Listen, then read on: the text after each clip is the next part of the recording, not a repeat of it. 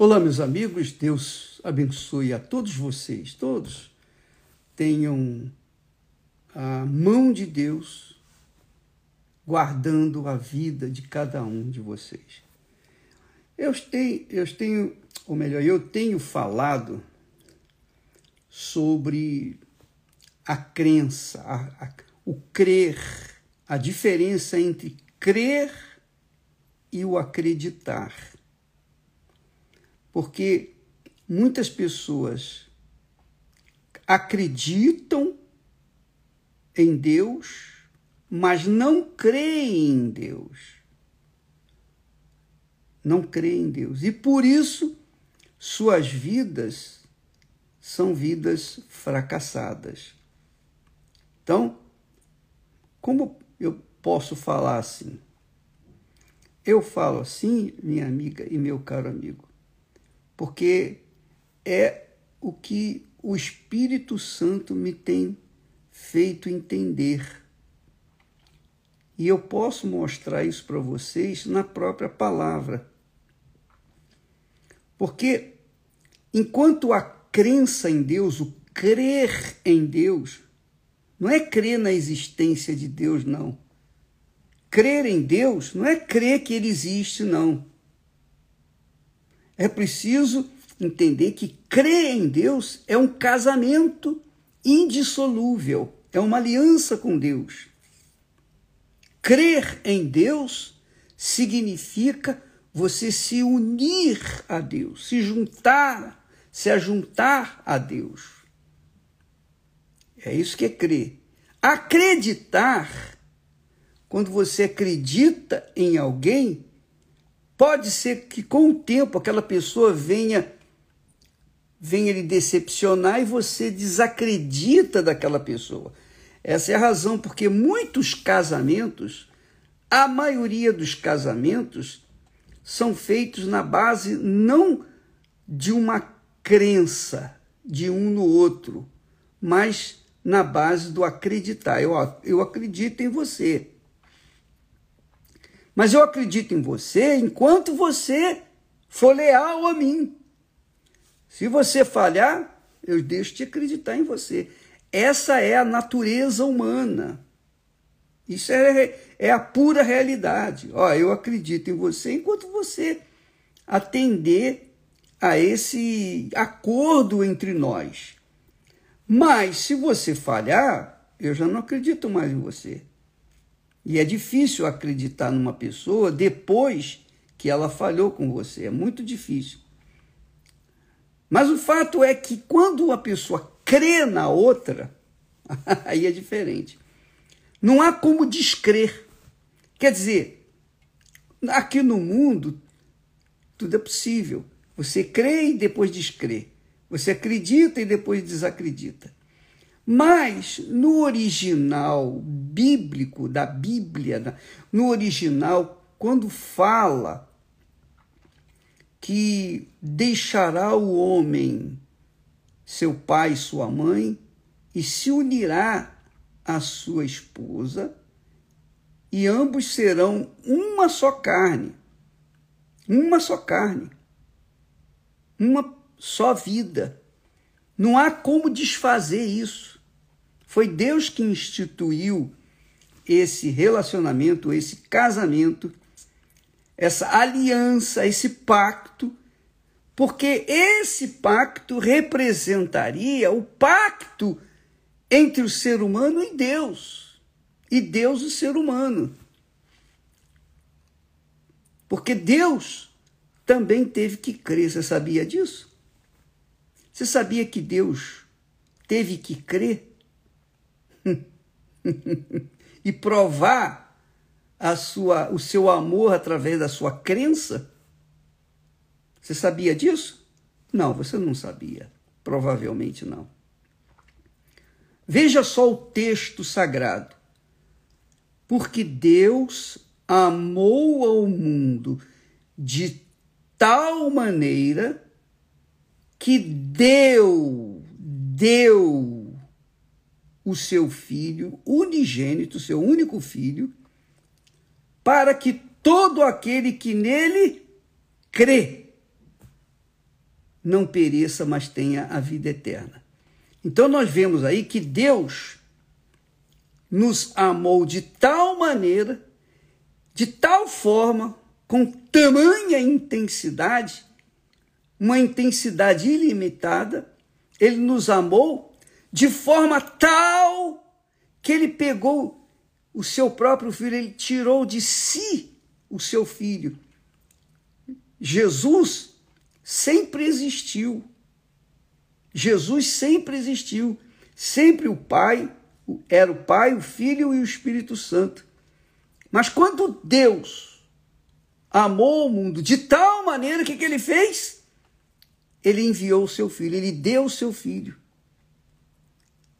E o seu filho veio em forma humana, que já foi uma verdadeira humilhação. Ele, ele Deus, se despiu da sua divindade e assumiu a humanidade, a, a humanidade, o ser humano como nós, para que então pudesse carregar a cruz, pudesse então concentrar em si mesmo todo o pecado do mundo, as doenças, as enfermidades, para que pudesse concentrar em, dentro de si, em si, toda a maldição que existe na face da terra, inclusive a sua.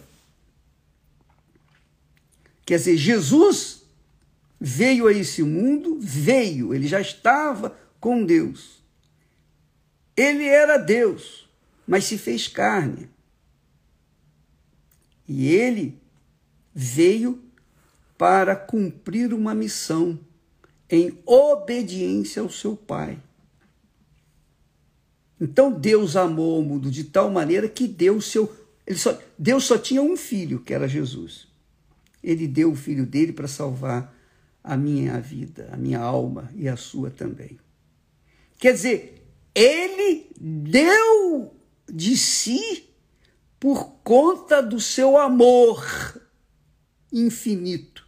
Mas não é amor sentimento, não é amor de prazeres da carne.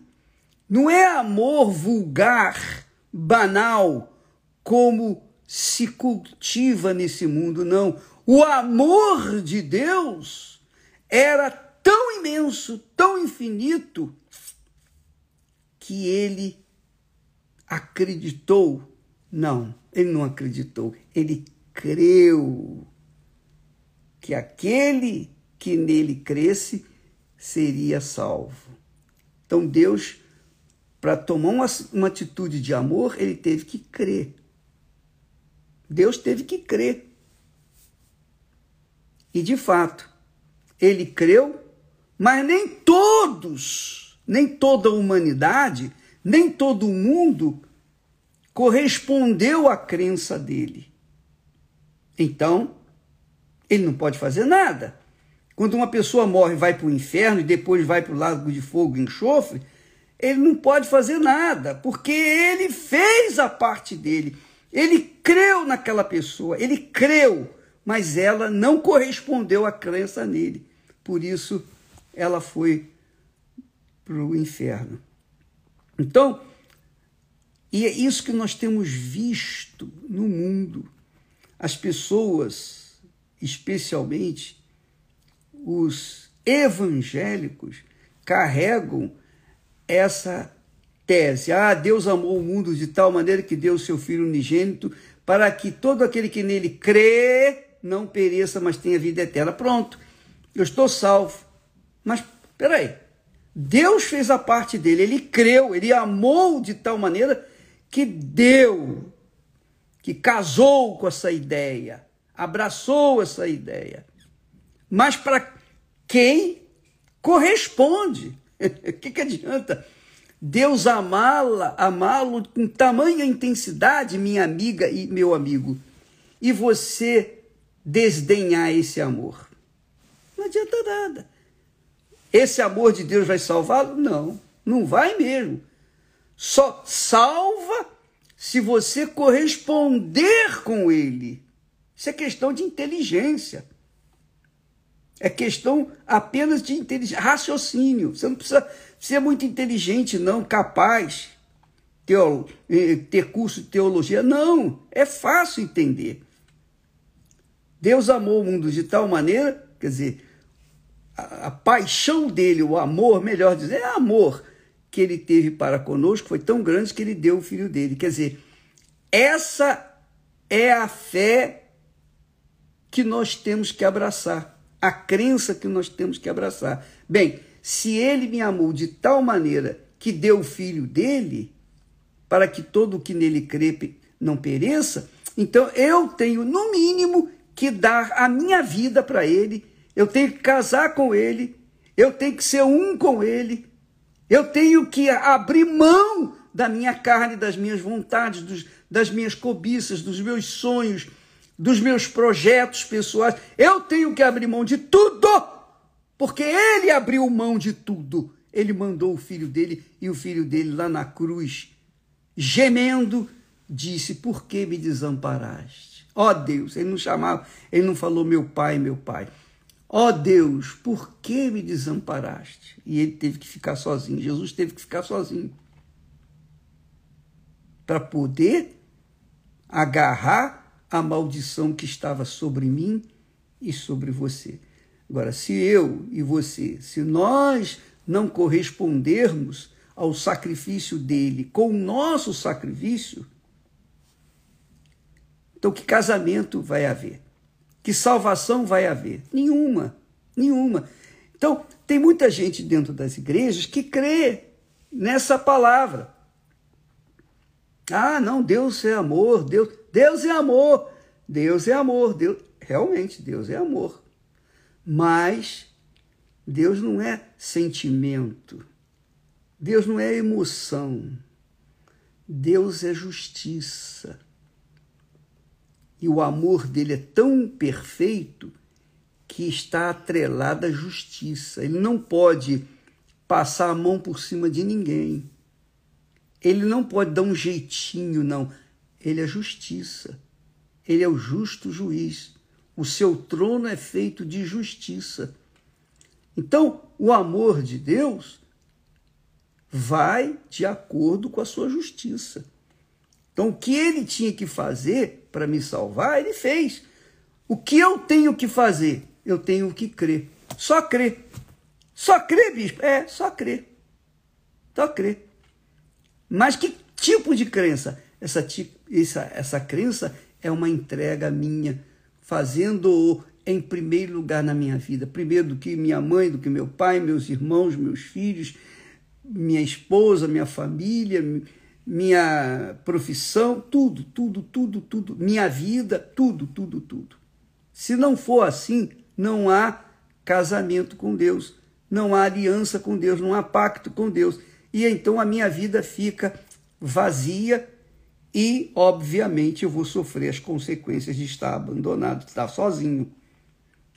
Porque Deus fez a parte dele, mas eu tenho que fazer a minha. É o sacrifício que nós falamos sempre. Ele fez o sacrifício dele por mim. Eu não teria que fazer o sacrifício meu por ele?